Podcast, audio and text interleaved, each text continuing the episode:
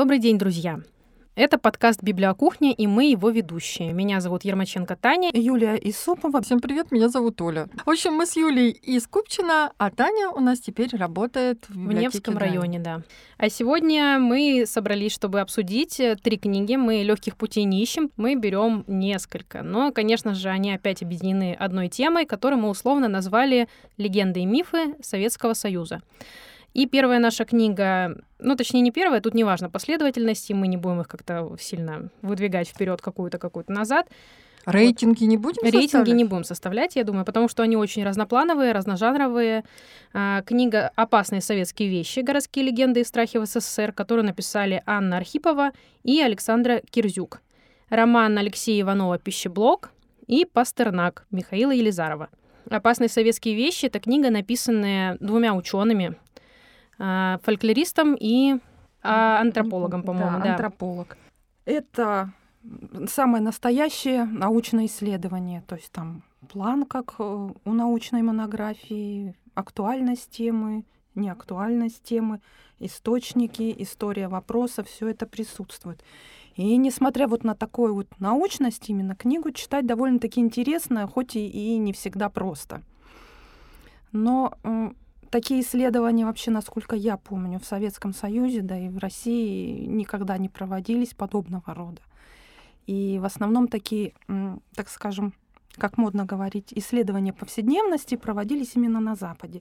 То есть можно было взять любую какое-то явление, любое абсолютно, которое тебе интересно, и провести исследование на научном уровне.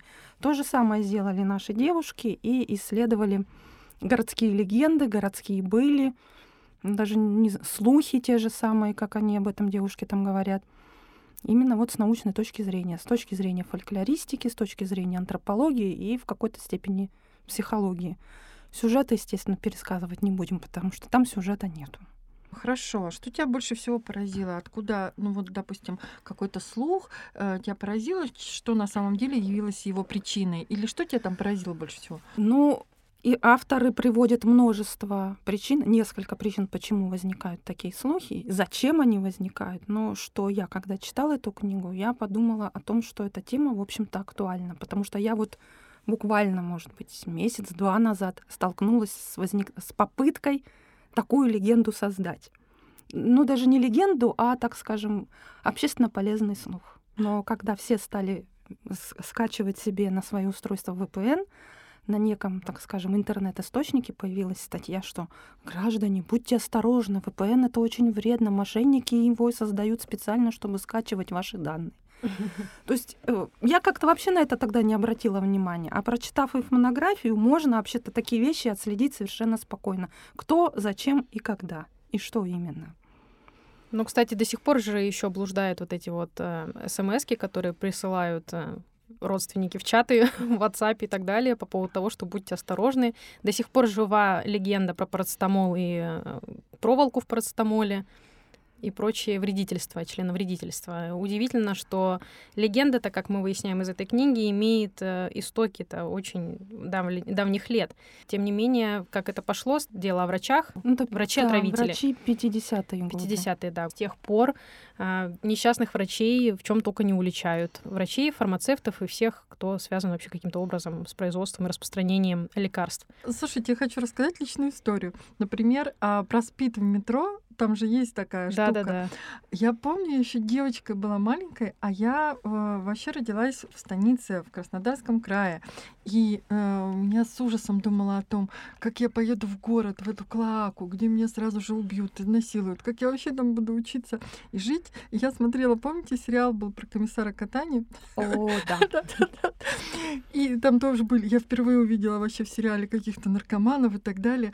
И мне вот так и представлялось, что я вхожу, приезжаю в город, неважно в какой, вхожу в метро, и я там сразу становлюсь наркоманкой, заражаюсь спидом и всем таким. И меня никто этому не учил. Почему-то у меня это было в подкорке. Поэтому, когда я прочитала про спид метро, я подумала, ну, в общем-то, да, ничего, не, нечего сказать, я это знала и так. Ну, на самом деле, все эти страхи и предрассудки блуждают до сих пор, и они, конечно же, рождаются не с пустого места, и даже наши исследователи в книге пишут, что они не исследовали пласт страшилок и вот таких лагерных историй, потому что они не основаны на чем-то реальном. То есть там летающая кровать, душащая простыня и черные шторы — это то, чего не существует в природе. Это просто пугалки. Вот. А они брали за основу именно то, что имело место быть в обычном обиходе граждан. Там очень много легенд, которые зарождались, например, например пропагандой во Вторую мировую войну. Они сравнивают как раз-таки легенды и мифы, которые бытовали на территории СССР и которые были а, в Америке также. В тот а, же период. В да? тот же период примерно. Ну, либо раньше, потому что они ссылаются еще на работы одного антрополога американского. У него там, не помню автора, э, словарь э, мифов. Вот, и как mm-hmm. раз они исследуют природу, а, когда зарождалась легенда в Америке, например, и в СССР она появлялась примерно в то же самое время, либо позднее. И как раз они этим словарем подтверждали вообще эту межнациональность этой легенды, скажем так что не только на территории СССР люди были заражены какими-то предрассудками и ну, это как страх чего-то неизвестного, или как у нас вообще нету на Земле, наверное, никогда не было общества полностью благополучного, где не было бы каких-то оснований хоть для какого-то страха. А когда тебя мучает какой-то там неясный, смутный страх, ты себе придумываешь какую-нибудь Фредди Крюгера, врачей-убийц, и начинаешь бояться их. Это враг видимый. И с этим как-то проще, мне кажется, быть, когда ты знаешь, кого надо ненавидеть и кого надо бояться. Но, знаете, мне кажется, все равно это не стоит нам смешивать с американской культурой, а, в которой очень силен кинематограф, и, соответственно, существует визуализация образа. То, что говорила Юля, вот Фредди Крюгер, и мы уже себе зло или какой-то свой страх а, аккумулируем и представляем в виде вот этих всех щипцов, его рук, а, как бы крюков и так далее.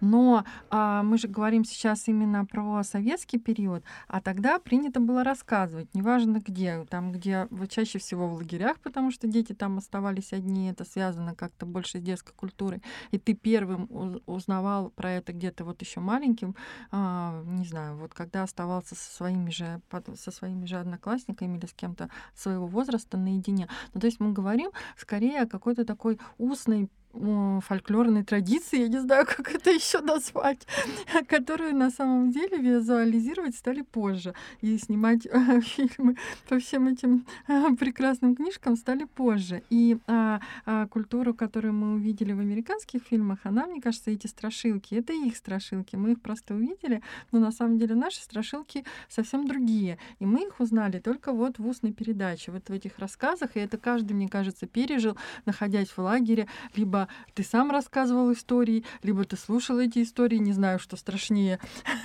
было. Но ты погружался в эту культуру, мне кажется, именно только через устный фольклор, и вот это и, и, и придумывал себе всех своих э, страшных монстров в своей фантазии, в голове. Да, ну, также можно было назначить какого-то неприятного соседа, извините, на роль монстра.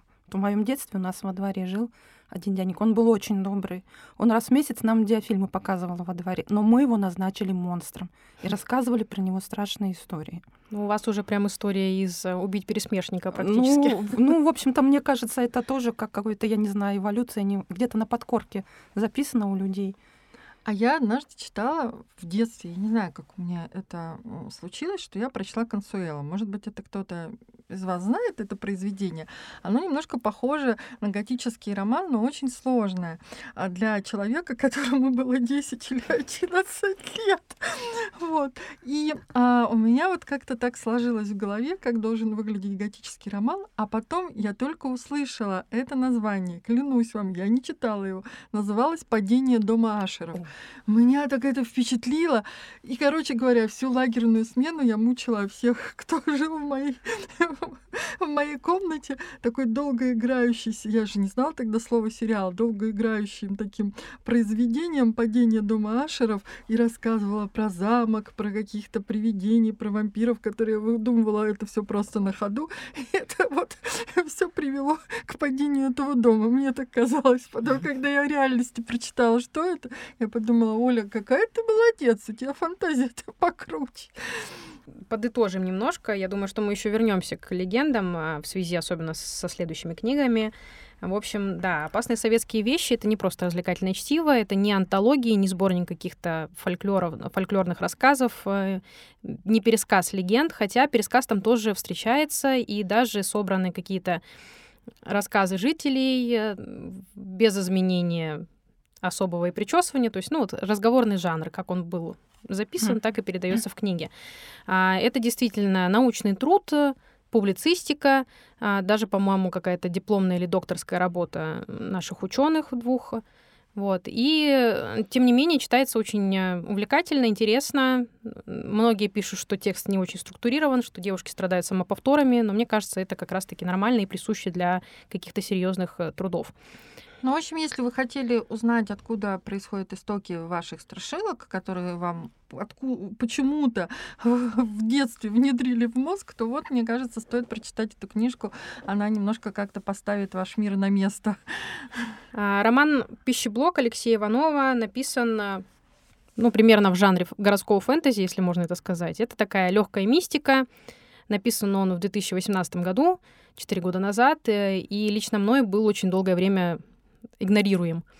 А, на самом деле у меня не очень хорошо сложились отношения с Алексеем Ивановым. Не так много я у него прочитала, но я читала «Общагу на крови» и смотрела фильм «Географ Глобус пропил» по его одноименному роману. Конечно, «Общага на крови» человека, который жил в свое студенчество в общаге, меня немного травмировала, пришибла, и, конечно, мне как-то было очень грустно после нее. После этого я решила прекратить общение с Ивановым. Но надо сказать, что пищеблок мне зашел и очень зашел. Это роман, который маркируется пометкой 16+, и я бы на самом деле его настоятельно советовала бы читать э, всем подросткам, всем взрослеющим ребятам, потому что ну, книга классная. Нет? Странно, не согласитесь? Непонятно, почему 16 плюс. Там ничего таких ужасных кровавых сцен нет. А, извините про секс, там тоже все очень как-то вежливо. В лучшем случае целуются. Ну, не знаю, почему 16 плюс. Можно спокойно 12 плюс. Но я тоже за. Мне книжка супер понравилась. У нас антагонистом будет Юля, которая книжка вообще никак. Да, я должна признаться, что я пищеблок не дочитала до конца. Ну, наверное, потому что мне уже глубоко 16 плюс, и я вышла из возраста, когда это надо читать. Но я, когда его читала, я все время сползала на те книги, которые меня, меня у Иванова травмировали. Это примерно на ту же тему чуть-чуть. Это его диалогия денджерологи, несмотря на такое красивое слово. Это книжка «Первые псоглавцы», которая просто скукотища про русскую деревню про то, там, как трудно, скучно и ужасно для городского жителя, и комьюнити. Это mm-hmm. что у нас антиреклама Алексея вот. Иванова? Я поэтому я веду к тому, что я пищеблок читала вот вспоминая вот эти две книги. И как-то никак у меня ничего не зашло. Хотя на самом деле, вот если просто пересказать mm-hmm. сюжет, то это очень увлекательная вещь, действительно, с подтекстом, под смыслом и так далее. Особенно, когда Иванов сам в интервью тыкает пальцем и говорит, вот это вот про это вот. Угу. Вот про то. Вот а, он три, еще, про... я не читала его интервью, он еще разъясняет. Да, да разъясняет, он рассуждает что... про три Советских Союза, которые, два из которых он любит. Это Советский Союз детства и социальная защищенность. И третья идеология Советского Союза, которую он которую не никто не любил, любит. и как-то все пропускали мимо ушей. Ну вот как просто... раз, да, именно в пищеблоке, наверное, это идеология, и, и видно его высказывание, его отношение к этой идеологии. А, да, в 2021 году вышел одноименный сериал на одной известной платформе. Здесь могла бы быть ваша реклама. А, и сериал тоже неоднозначный, но там а, не будем сегодня сильно вдаваться в подробности, потому что сериал уже обсудили, по-моему, все, кому не лень. А, единственное, что скажу, у меня будут там потом попозже, наверное, когда мы будем касаться сюжета книги, будут какие-то немножко отсылки к сериалу.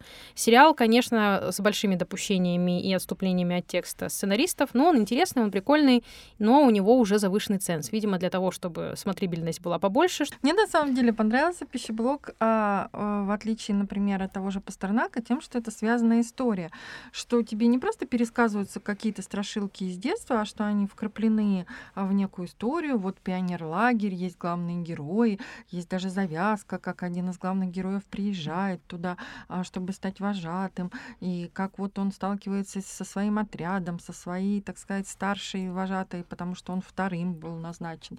И вроде как так разворачивается история. И первый мы будем говорить, да, про вампиров? Это можно говорить уже? Да, я думаю, можно. Мы уже сказали. А, мы уже сказали про вампиров, простите. И как бы первый вампир появляется только что в конце, в конце первой главы, когда он вдруг там вот это чмок, чмоканье, и он выясняет, Да, что... там получается... Или в, в конце вам- второй. Как-то как так неожиданно, что я прям подскочила и такая подумала, господи, э, а я сейчас буду читать про вампиров, я забыла совсем, я думала, что страшилки здесь будут какие-то другие. Да, в самом начале практически появляется вампир, который заводится в палате у, у нашего главного героя Валерки. Лева, да, он самым первым обращается в вампира. Вот что мне еще очень сильно понравилось в сериале. Я начала вообще смотреть сначала сериал, потом я прочитала книгу, и мне понравилась задумка. Я где-то до середины сериала была в полной уверенности, что ребята заражаются через комаров.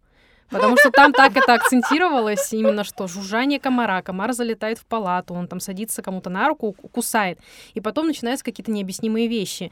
И вот Валерка, как умный мальчик, э, строит себе халабуду такую, шалашик на Домик, домик, из простыни. Да. Домик Еще одна городская легенда. Комары разносят вампиризм. Серьезно? А, вот поэтому Таня неосознанно, неосознанно, да? И также еще там вампиры не просто кусают, в сериале я имею в виду, не просто кусают, как традиционно, клыками, они выпускают э, что-то подобие жала. Ну как вот а, мне понравилось, как он интересно обыгрывает. а, наверное, вот здесь нужно поговорить немножко о все-таки Идеология. о диалоге, да, как он интересно обыгрывает пионерский галстук, и что у него октябрятская звездочка это пентаграмма, и они все носят эти звездочки, потому что это пентаграмма, они таким образом защищают свою вампирскую сущность. А у, э, у этого у мальчика, который был бандитом, помните, Бекля, да. да-да-да, он не носил звездочки, но так у него была это э, нарисовано там, на а. груди. О боже ты мой! Я, я вообще сначала не поняла, не поняла этого сюжета, почему и всем казались они такими правильными, что после вампиров никак, э, что вампиров никак нельзя сокрушить, потому что они правильные, они живут по правилам. И он таким образом высмеивает, по всей видимости, этот коммунистический строй и какую-то идеологию. Ну да, что они все взяли за на вооружение звезду сатанинскую, и м, мы, кажется, будем оклеветаны. И красный кровавый цвет на флаг и на, На галстук. галстук. Нет, но Валерке еще как-то кажется, что галс, что флаг, который поднимается на флагштоке, это все-таки что-то настоящее. И в этот момент у всех во, во время утренней линейки а, возникают какие-то такие чувства щемящие. Ну, по крайней мере, мне так казалось. Но галстук полностью дискредитирован. Абсолютно пионерский галстук. И его главное снять с вампира, и тогда ему станет плохо. И, в общем-то, э, разорвать пионерский галстук это значит бороться с вампиром. Как вам такое? Ну, я на самом деле посмеялась, было очень весело. Ну, знаете. это, кстати, классно, что вот вы говорите про идеологию, да, ведь Валерка, он же а, идеалист, он как раз а, очень любит всю эту идеологию, он восхищается а, всеми этими правилами и пионерским духом, и он мечтает о том, чтобы поехать куда-то на Северный полюс или в горы, отправиться с геологической экспедицией, где все будут друг за друга, где если один сорвется со скалы, условно говоря, все остальные бросятся ему помогать. Но там была скорее не идеология, а ему нравился дух коллективизма. Коллективизм, Мгм. да. И вот даже там где-то его вожатый Игорь Саныч говорит, что что, разочаровался в коллективизме. Да, помнишь, там была слабина, когда они выиграли футбольный матч, и Валерка так затасковал, что он мог бы быть с этой командой, э, и Лёва к нему в этот момент так относился хорошо. А, И вот э, какая-то тоска по-настоящему, по настоящей команде, чтобы они вместе делали какое-то великое дело, у него в этот момент была, но потом он как-то опомнился, естественно, очень-очень быстро. Юль, давай ты скажи, а то мы хвалим, хвалим книжку. Скажи, э, забросай нас Да, мне грязью. она вообще тяжело далась, как я уже говорила. И, собственно говоря, ну, вот на этот вот разрыв между, как говорится, идеализмом и, и тем, что они идеальные все, А, коллективизмом, что- я его вообще как бы пропустила, потому что я книжку пролистала. Вообще. Хотя, на самом деле, это история даже нашего пионерского детства. Потому что я была в пионерах. Я прекрасно помню, как мы сдирали с себя пионерские галстуки в классе в шестом-седьмом. Мы не хотели носить пионерские галстуки. Но комсомол еще был. И к нам приходили комсомольцы из дружины и переписывали всех, кто не носил пионерский галстук. И говорили, вот будете вступать в комсомол, мы вам это припомним. Вот это я вот прекрасно помню. Ну, Но- То есть у вас каких-то, э, какие-то триггеры, да, сработали, Да. воспоминаний не- Да. нехороших. Да, вот это вот я помню прекрасно. И, ну, то, что Валерка идеалист, мне показалось вот в финале, где он, грубо говоря, жертвует собой. Так, не раскрывай. Ну хотя бы давайте финал не раскроем. Ладно, Дейл Купер. Последняя серия Твин Пикса. Где Дейл Купер отправляется в красный вигвам совершенно добровольно, отдает себя этому Бобу чтобы спасти свою девушку. Это тонкая аналогия. Что ты не раскрыл финал. И, а, но меня, знаете, что повеселило? А, страшилки про Олимпиаду. Я просто смеялась в голос. Вот. вот это вот негры будут заражать через стаканы с газировкой, которые они в автоматах. А помните, тогда же были стаканы, не было одноразовых uh-huh. стаканов, все пили из стеклянных. Да. Я думаю, я так смеялась в голос и думала, какие негры? Я без всяких негров стояла и смотрела и думала, это же антисанитария ужасная. Зачем мы пьем? Зачем? И говорила, мама, господи, перед этим выпил какой-то дядя пьяный. Мы что, будем после него пить стакан? И моя мама, которая просто чистюля при чистюле, говорила, ну что такого, Оля? Никаких негров не надо было. Кажется, но мне это понравилось. Или еще мне очень, а, значит, и все поражались этим а, злым иностранцам, которые приедут и, оказывается, вот так вот все придумают, у них целый план. Что у них целая книга написана, да. да, эта да книга... Да. Нет, знаете, что меня поразило на самом деле? Вот, да, мы забыли сказать сказать, что это Олимпиада 80 да. и лагерная смена олимпийская. Поэтому там все, все ребята бегают смотреть Олимпиаду по телевизору а, к Серпу Ивановичу, пенсионеру, который живет по соседству, и опеку, над которым как бы учредили в пионерском лагере. В пионерском лагере, да. Вот. И как раз-таки в связи с этим очень много легенд как мы узнаем из опасных советских вещей, вот эти легенды олимпийские, они в основном курсировали по Москве, по столичному mm-hmm. городу, в котором и проходила Олимпиада, что да, было такое, что из города выезжали, массово вывозили детей на время Олимпиады, а, что действительно на стадионах, как, как ребята друг другу рассказывают, будут одни мильтоны, да, сидеть. И, и их в общежитие во все заселили. Да-да-да, что их заселили по общежитиям, что на Олимпиаде никого из обычных смертных не допустят. А, и вот как раз в опасных советских вещах эти легенды косвенно подтверждаются. А, но как эти слухи добрались до провинциального города? Я просто, когда читала еще в первый раз, еще когда мы не собирались обсуждать книги, я прочитала «Опасные советские вещи», и, конечно же, меня очень сильно взбудоражила эта книга. Я начала вспоминать, а что такого я знаю. В моем детстве особо никаких легенд не курсировало, но я спросила у мамы, которая, конечно, застала Олимпиаду 80, э, она в своем провинциальном городе ничего такого вообще не слышала. То есть до них эти слухи всякие не доходили абсолютно. Мне кажется, они потом постепенно распространились, точно так же, как про жвачку. А, а жвачка появилась во время, наверное, Олимпиады 80, ее завозили иностранцы. И помните, вот вы только что сказали про лезвие, а в книжке же это есть, что в жвачке лезвие они засовывают, и что вот будут дарить жвачки, вы не ешьте, потому что там внутри лезвие. А или вот эта тема, когда они делят жвачку на несколько частей, а Валерке, которая она не достается, говорит, что ну вы осторожно, пацы не глотайте, потому что она прилипнет к сердцу, и вы и умрете. И там кто-то тут же проглотил ее, помните? Пацаны! И так далее.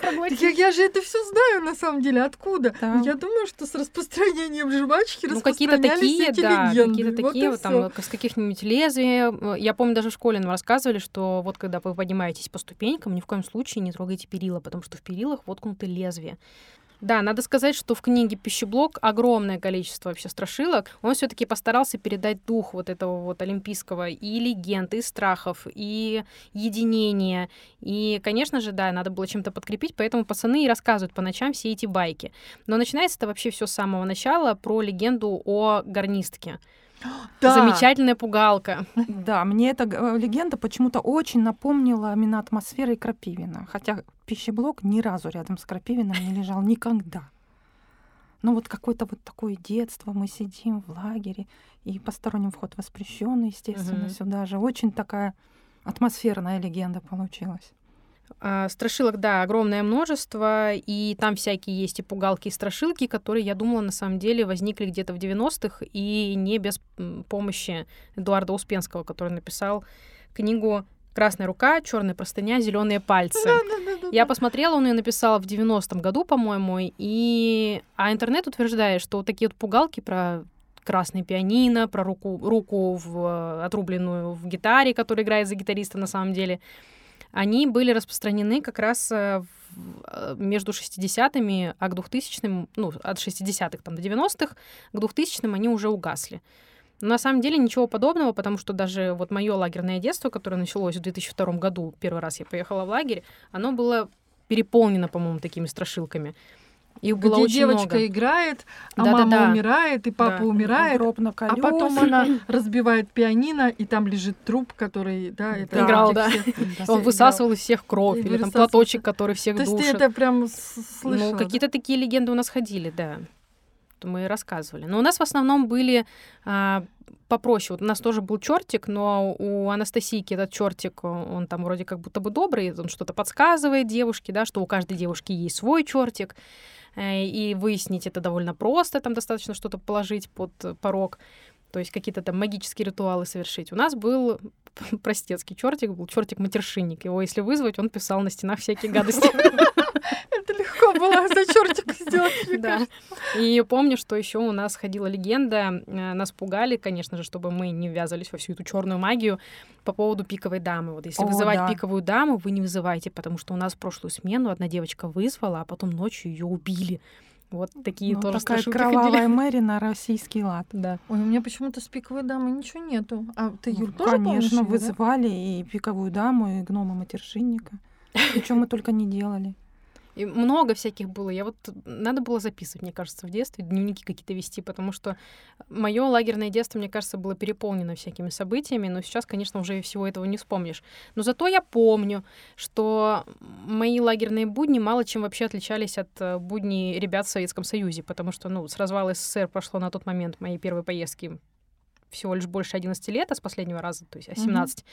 И вот все эти линейки чуть ли не по два раза в день, а, все эти названия, Данка, там малые паруса, это жило и множилось, процветало, да, в, в мою бытность. Орленок, я не помню, по-моему, уже раза три я ездила, и все был отряд орленок в разные Да-да-да. лагеря причем.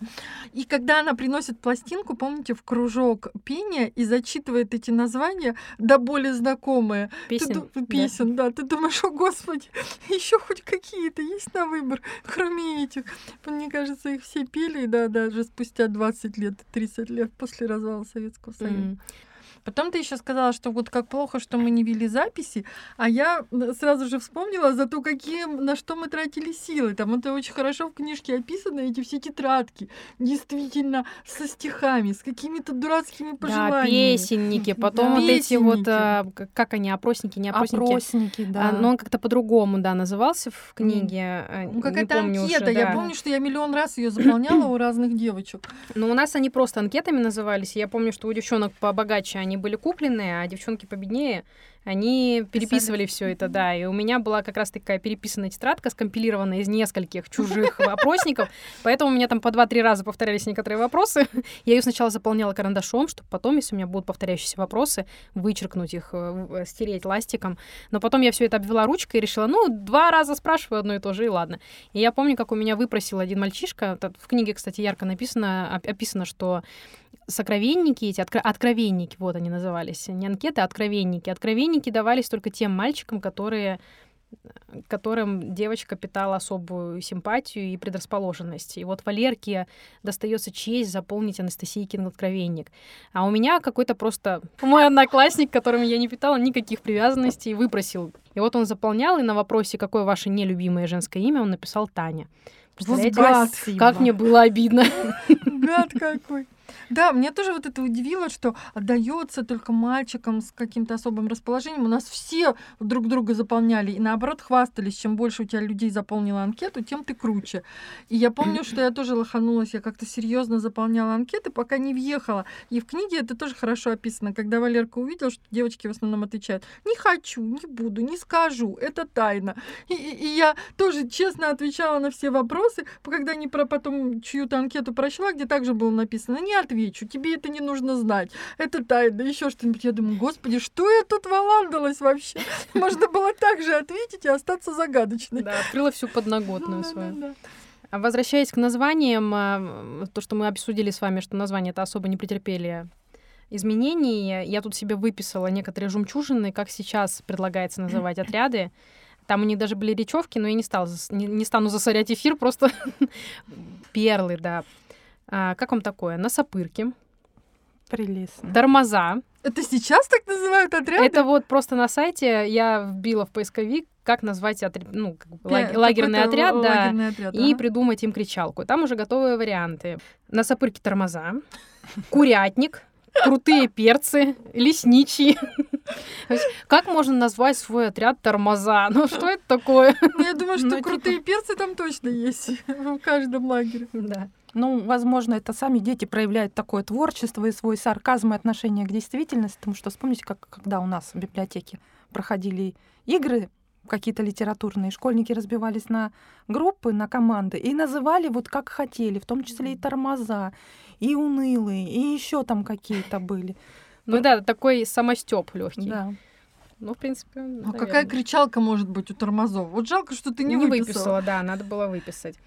Возвращаясь к будням и вообще к мироустройству вот этому лагерному, у них, естественно, был какой-то распорядок, они а, отведено было время там на завтрак, на свободное время какое-то, которое обязательно должно было быть посвящено кружкам. И вот, э, когда еще в начале самом состоялась планерка, как раз старшая пионер-вожатая, она предупреждает, что у нас э, должна быть обязательно шкит, школа, Национального какого-то общения, где они Да-да-да. письма писали. они письма писали, и вот она как раз там предупреждает вот эту городскую Другие легенду, как страны. будто бы, что не- ребятам из других лагерей были интернациональные лагеря, Артек тот же самый, да, в который издревле возили детей из разных социалистических стран, как я понимаю. По-моему, только социалистические страны, да? Ну, какие-то, ну, если привозили из каких-то капиталистических, это же была, помнишь, целая история, это рекламировали, рассказывали, как эту, как ее девочку из Саманту. Америки, Саманту, да, привозили. И, значит, э, главная пионер-вожатая предупреждает, что смотрите, чтобы они в этих письмах не выпрашивали у, иностран... у иностранцев жвачки и конфеты как раз. Ты такой вот, и думаешь, боже, неужели действительно дети писали, там, пришлите нам конфеток, пришлите нам жвачек. Ну вот, может быть, как-то резюмируем, просто про Пастернак еще хотелось. А что резюмировать? Надо читать, надо читать эту книжку, она очень веселая. И главное, что там такой сюжет, не знаю, Юля, ну как ты не заметила сюжет? Я просто такая, что будет дальше, что будет Ну, дальше? наверное, я была очень травмирована своим советским детством, поэтому меня как-то не сильно впечатлило. Я не пойму, мы что только, получается, у Иванова одну только книжку посоветуем, пищеблок, и типа больше ничего не читайте, все остальное Парму. совсем-совсем. Ну, там Правда. опционально. Кому-то, кстати, очень нравится. Кто-то в восторге от географ Глобус пропил. Вот мне Парма очень понравилась. Поэтому не знаю, видимо, что-то в нем есть. А по поводу еще вот одна легенда по поводу беглых зэков. Ну, это так классно, мне кажется, это, это шикарная легенда, да. И мне почему-то сразу вспомнился сериал Топи, где на самом деле жили беглые зэки. Вот, там в каком-то... Никто не смотрел? Очерченный участок Топи. Нет, не смотрели. По сценарию Глуховского сняли сериал. Посмотрите обязательно. Да слушай, в любом детективе советском постоянно есть какие-то беглые зэки на самом деле, и которые еще более заставляют тебя поверить в эту легенду.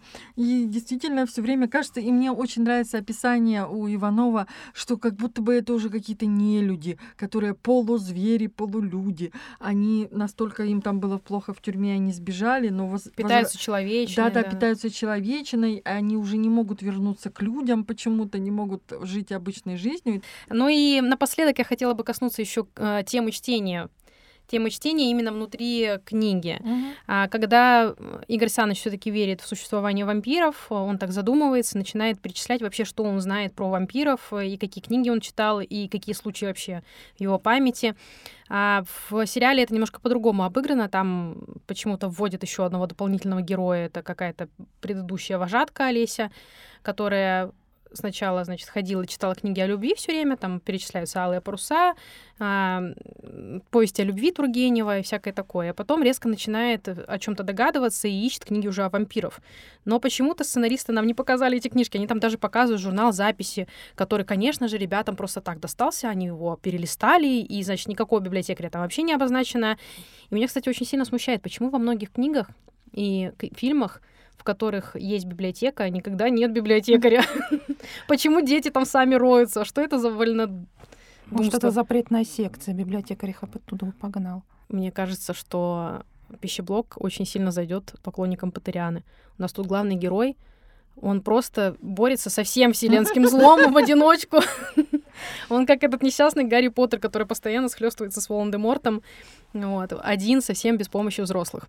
Ну и, конечно, у Валерки нет этой свиты. Но вернемся к книгам. Э, я хотела спросить, а вообще были ли э, там 30, 40, 50 лет назад какие-нибудь рассказы про вампиров и прочее? Насколько это вообще было популярно? Потому что ведь романтика вот этого всего вампиризма, она уже где-то вот в десятые, наверное, годы 20, 21 века появилась. Раньше никто не романтизировал. То есть вот Брэм Стокер и все. Да, Брэм Стокер, потом этот Поли Дори, который самый первый рассказ про вампиров написал. Но мы вообще ничего не читали. Ни, никаких, нигде, ничего. И как-то было даже... Ну, вот, ну, кстати, у, Толсто, у Толстого же, да? У Толстого шикарные рассказы. Да? Ну, это тоже классика. Не знаю, я не читала. Бабушка внучкину высосет кровь. Господи, я эту несчастную паночку э, Гоголя, и то я не читала, а фильм я никогда не могла досмотреть, закрывала вот так лицо глазами, в общем, э, руками, и э, думала, господи, когда это наконец закончится, когда он должен был там три дня у нее дежурить, и думала, господи, какой бред, я не хочу ничего этого знать, пусть это будет славянский фольклор, но я ничего о нем не хочу Ой, знать. Я обожала, такое. мне казалось, что Гоголь прям такой супер-мега чувак среди классиков, и вообще это просто какой-то прорыв, но мне было очень интересно, мне прям нравился. Но ты права, что как-то этой эстетики не возникало, потому что все это классические произведения, которые я даже у Лавкрафта, несмотря на то, что я его стала читать достаточно рано, я, я даже у него не помню такого вообще этой темы. И пока, мне кажется, не начались все эти сумерки и же с ними, а, ты права, не было этой темы, и она не была ароматизирована. И, конечно, там упоминает Горь, Горь Саныч Гоголя, и Валерка так от про себя отмечает, что ну, Гоголя я не читал. И все, и больше не, не действительно не. Ну а кто бы мог еще возникнуть с вампирами? Какой писатель? Тогда вампиры в те времена были старые и противные вот с такими зубами. Да, это да Носферату. Они... А, кстати, да. Носферату, это же вообще самый-самый да, первый вампир, не помню. Да, это еще 20-е годы. И еще Гарри Саныч э, упоминает молот ведьм. Мне, вот, кстати, интересно, неужели «Молот ведьм» был вот в таком общем доступе? Мне Нет. кажется, такая книга, которая такая вообще мало кому... что точно запретная секция. Запретная секция, да. Ну, в общем, молодыми и красивыми вампиры тогда не были, поэтому никто ничего о них не читал. И, конечно, то, что эта тема возникает, ну нет, мне кажется, это мог написать только современный человек, зная уже, насколько популярна тема вампиров.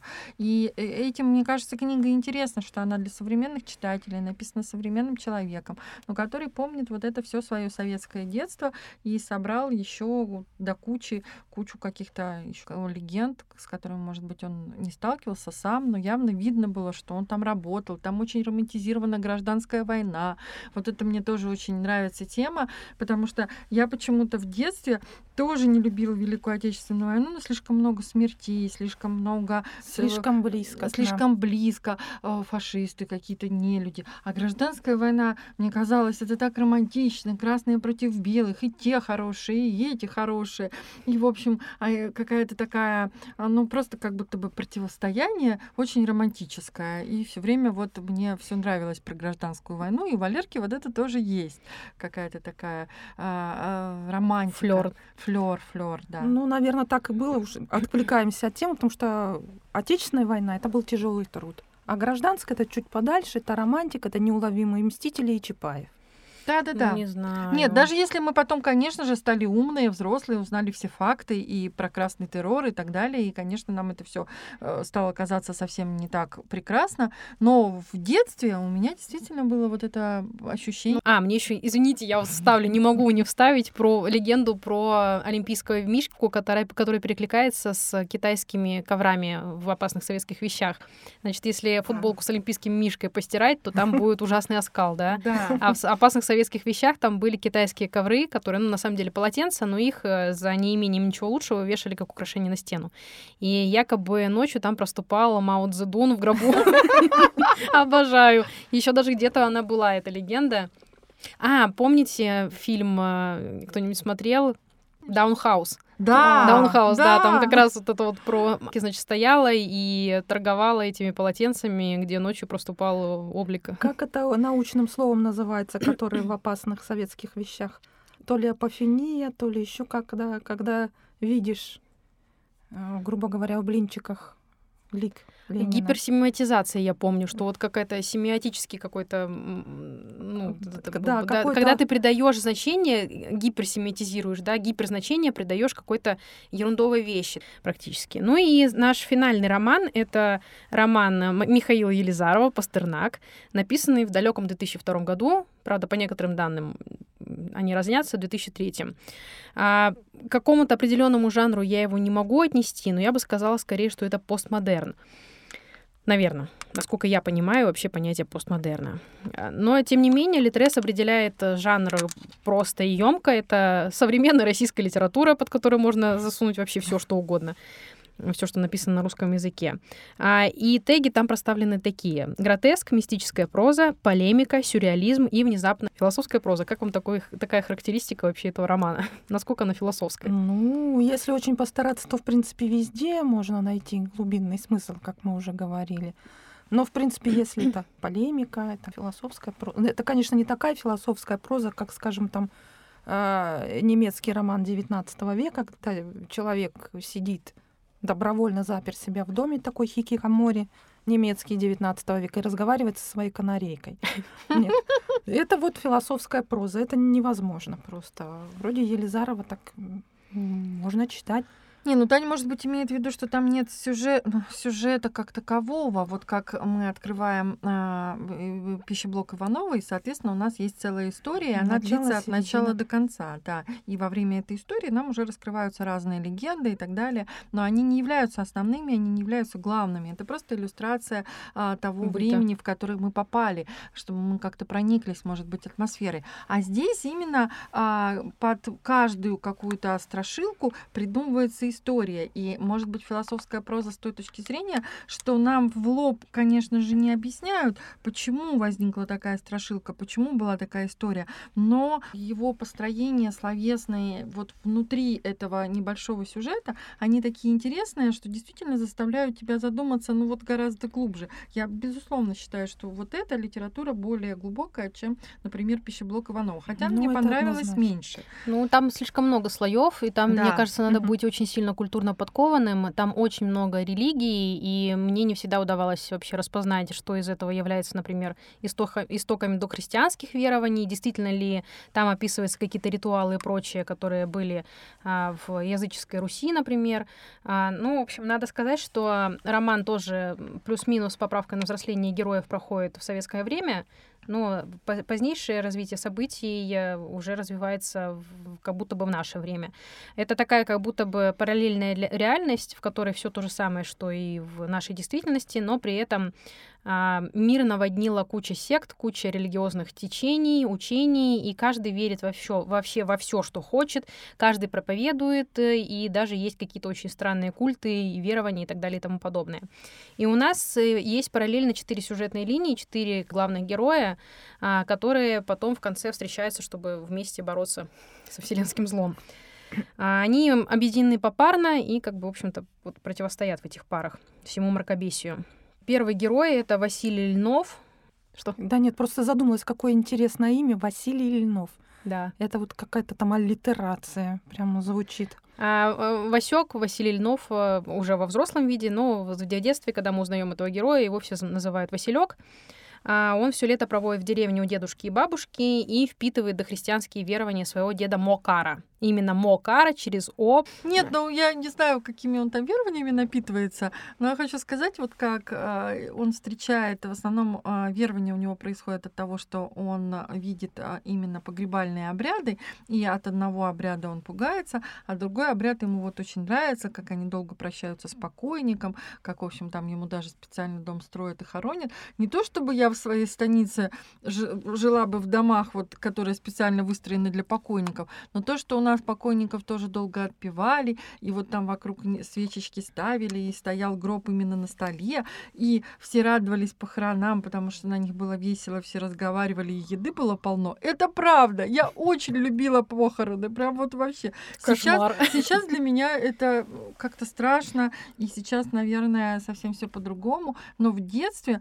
Но похороны стороны, у меня вообще никаких э, положительных эмоций никогда не вызывали. Нет, вот как он пишет про огоньки, что кругом, значит, темно, и вот эти свечечки вокруг, и все так. Но его, тем не менее, напугали эти монотонные причитания папа и плака... плакальщицы, которые там сгрудились Да, возле да, гроба и рыдали над телом покойника. Ну, Да, вот а в то же время помню. противопоставляется вот... э, Кстати, у Пропа, по-моему, в э, истоках русской сказки тоже очень много посвящено именно вот этой Да-да-да. избе на курьих ногах, что на самом деле ее истоки именно в похоронных обрядах. И вот как раз у Елизарова в Пастернаке эти обряды очень хорошо описаны, очень интересно. Сказали проб, у меня ключевое слово проб, и понеслась. Я Елизарова не читала. Вот сейчас вот вас слушаю и думаю, блин, надо было прочитать, потому что мне интересно. Я люблю гробы. Я люблю гробы. Вернее, я люблю легенды с Ну, ним это только связанные. кусочек э, с гробами, там не вся книжка но там очень круто. Мне очень нравится эта часть с Васильком. Мне не очень понравились остальные герои, но вот это вот вообще очень. Так что, Юля, обязательно почитайте. Или послушайте хотя бы. Нам же нужно рассказать, почему книжка называется Пастернак. Мы расскажем. Сейчас давайте еще легонечко, быстренько пробежимся по главным героям. А, У Льнова есть помощник Любченев, которого он совершенно случайно встречает где-то на чердаке, по-моему, дома, в котором он жил. Он прячется на этом чердаке с тех э, пор, как умер Брежнев. А, У него там тоже своя загадочная очень история. Он имеет природный талант к управлению со взрывчатыми веществами. Он там гениально создает бомбы, и именно из-за этого Любченев берет его к себе в команду.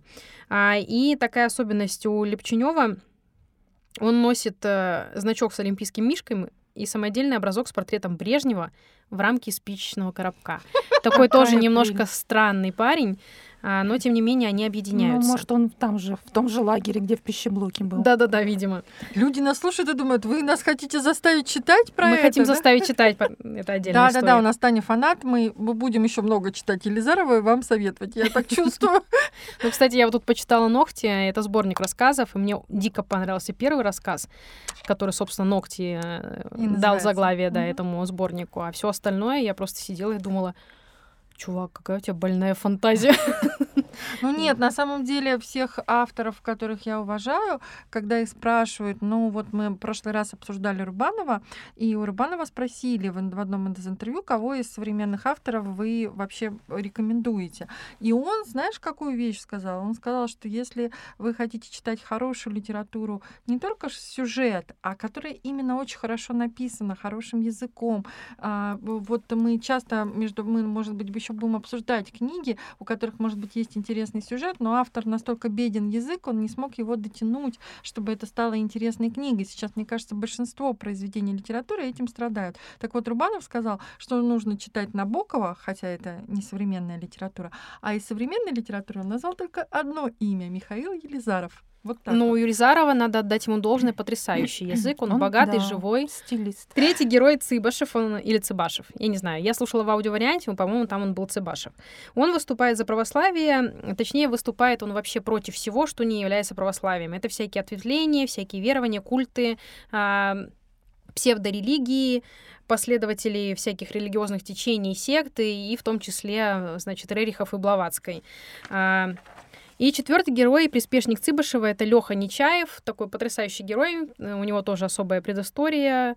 А, Он э, имеет пудовые кулаки, виртуозно ругается матом, только на нем и разговаривает. И знакомимся мы именно в тот момент, когда его отправляет э, Цыбышев на дело, скажем так. Но мы будем говорить, да, что они очень жестоко расправлялись с теми, кто не подходил под их какие-то То есть критерии. я так поняла, что со вселенским злом борется православие, кулаки, взрывотехник и... И э, нео, э, неоязычник. Неоязычник. Да. Да, да, да, да. Скорее... Мне очень понравилось, как его описали в, одном, в одной из рецензий э, «Ведьмак на минималках». Нет, нет, только не ведьмак. И так обе пары ведут непримиримую борьбу, как мы сказали, со всяческим инакомыслием, и в какой-то момент сталкиваются, чтобы уже дальше продолжить бороться, хотя изначально они настроены друг против друга. И вот тут-то мы, ну, точнее, мы в самом начале узнаем, с помощью чего они борются. А Цыбашев э, убивает всех неугодных с помощью такого остекленевшего куска книги «Доктор Живаго» Пастернака. Вот, а Пастернак, как мы Елизаров выясняем... мне нравится все больше. А, Пастернак, э, собственно, ему тоже очень сильно досталось в романе. Непонятно. Кто-то говорит, что Елизаров, наоборот, его очень сильно уважает и любит, и таким образом он отдал ему дань. Кто-то пишет, что, ну, видно же, что чувак просто ненавидит Пастернака.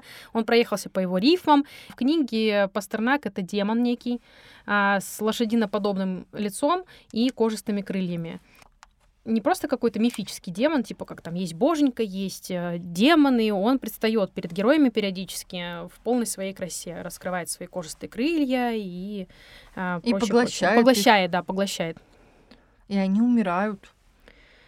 И даже когда они о чем-то, помнишь, а, самый первый кусочек, даже когда вроде бы казалось бы к этому не имеющие врачи забирают труп, а Да-да-да. к ним, ам, их же тоже настигает именно этот демон, просто потому что они начинают рассуждать о религии, о том, есть ли Бог, нет ли его и так далее, и Вот. тоже, в общем, попадают в И сети этого все, демона. все вообще одержимо обсуждают какие-то религии, какие-то течения и прочее. И да, и когда они везут труп на простыне в районе рта проступает иероглиф, и один из фельдшеров э, удивляется, что он может его прочитать. И он говорит, это означает «живой доктор».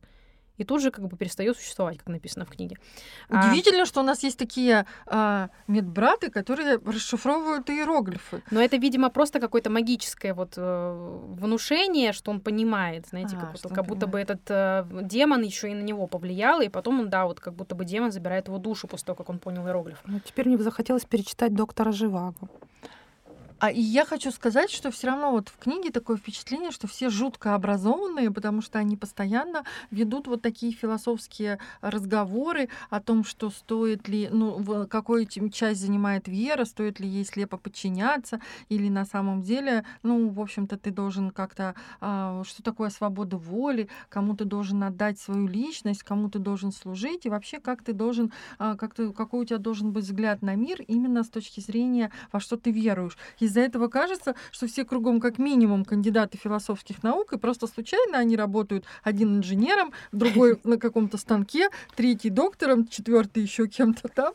Ну вот у меня было такое впечатление. Ну, на самом деле, это тоже еще одна реальность Советского Союза, когда каждая кухарка могла рассуждать о загробной жизни и вообще о чем угодно.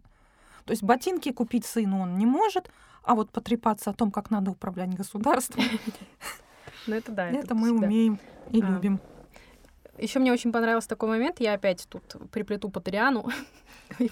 Да извинят меня слушатели, а может быть, кто-то, кстати, заинтересуется.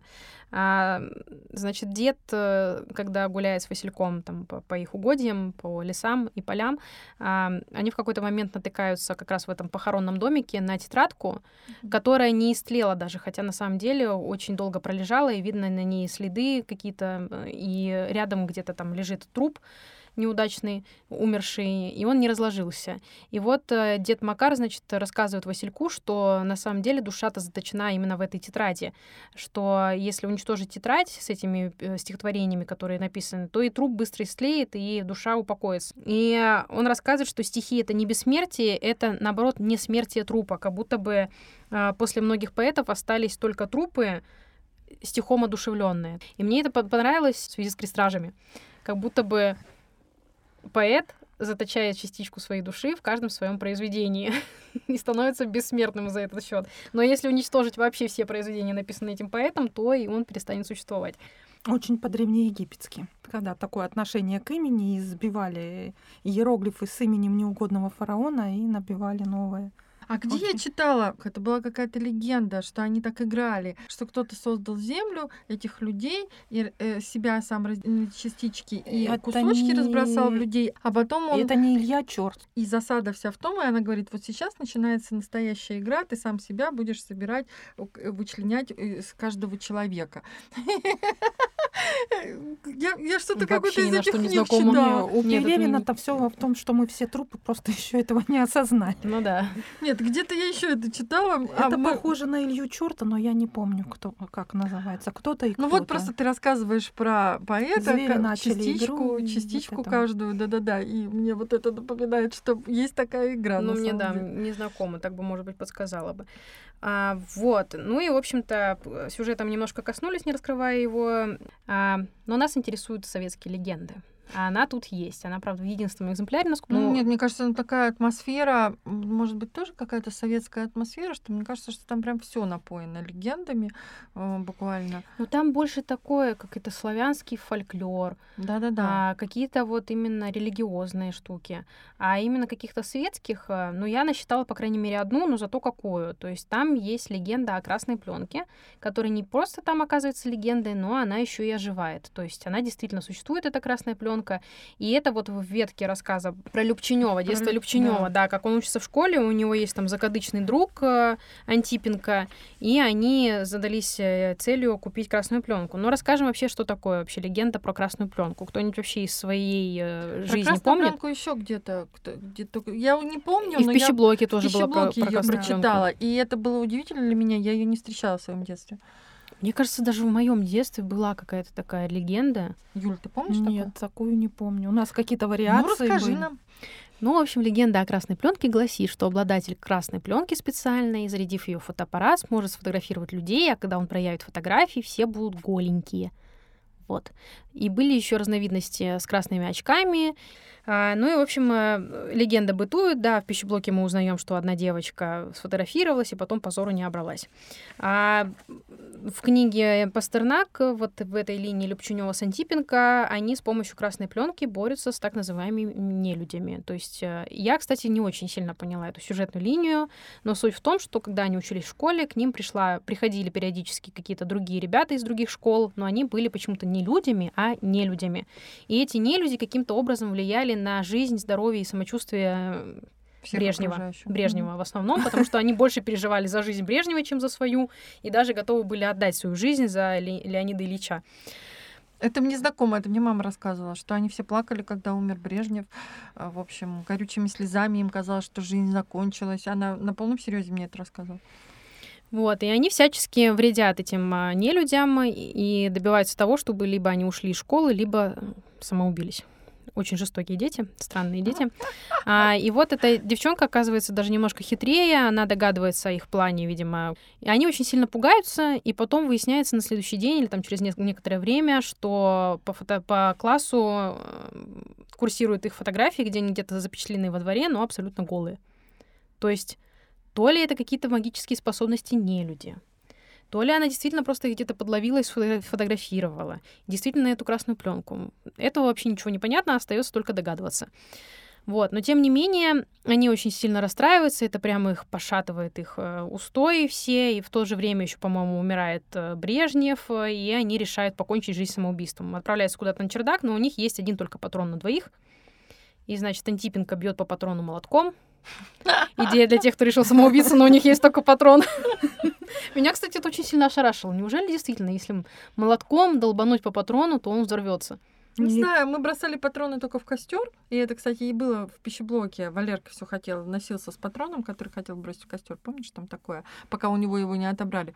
Я только знаю, и будет взрыв, но это же круто. А, Действительно, какой-то, какие-то патроны взрывались, какие-то не взрывались. Ну и все. А вот это Ну, Ну, конечно, ударить, отчаянно, это жуть. ударить по мол- молотком, вот не знаю. Какие-то самоубийственные просто развлечения детей СССР, для меня это дико. Я, по-моему, даже Селитру нигде не, да. не Ну, значит, СССР. А сейчас с этими петардами это типа Как-то, ну, веселуха? петарды, нет, я ненавижу петарды, ненавижу тех, кто взрывает и кидает их под ноги, но патроны это, по-моему, слишком жестко. И, в общем-то, а Любченев, он смолодушничал, ну и понял, что, собственно говоря, одна- од- один патрон-то уже использован, и он так и не смог покончить с собой.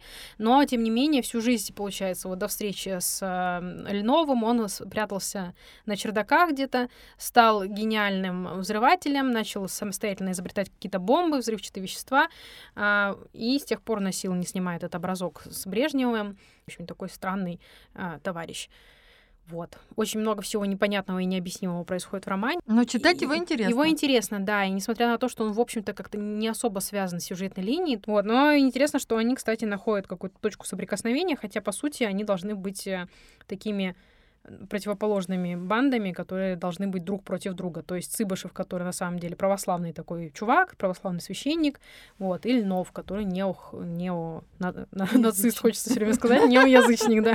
Неоязычник. Конечно. Конечно, здесь просто удивительно, когда ты попадаешь вот в эту атмосферу а, и в атмосферу легенд, которых вроде как и нет, но на самом деле все равно ими все пропитано. И здесь интересно тем, что а, если в пищеблоке ты просто сразу попадаешь в какую-то историю, то здесь тебе все равно какой-то предыстория, как могли возникнуть эти легенды, или, по крайней мере, почему люди, то, главные герои стали такими, как это все повлияло на их сознание. Вот это здесь интересно. А какое-то через примеры просто некое такое философское рассуждение, почему можно, можно стать вдруг неоязычником, из-за чего, из-за каких верований и ну, обрядов. Вот да? Все равно меньше реальности, какая-то, мне кажется, больше фантасмагоричности, больше такого ощущения.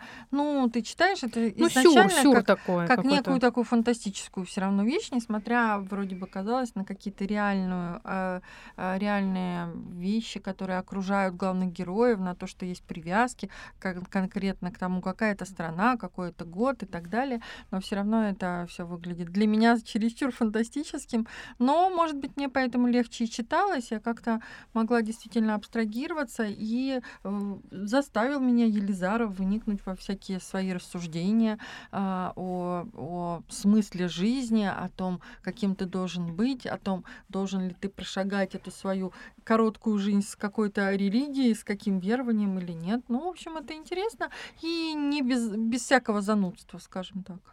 Ну вот, кстати, я пока готовилась к нашему подкасту, я нашла огромное количество подкастов по теме пищеблока. Там вообще просто все, что можно было, обсудили.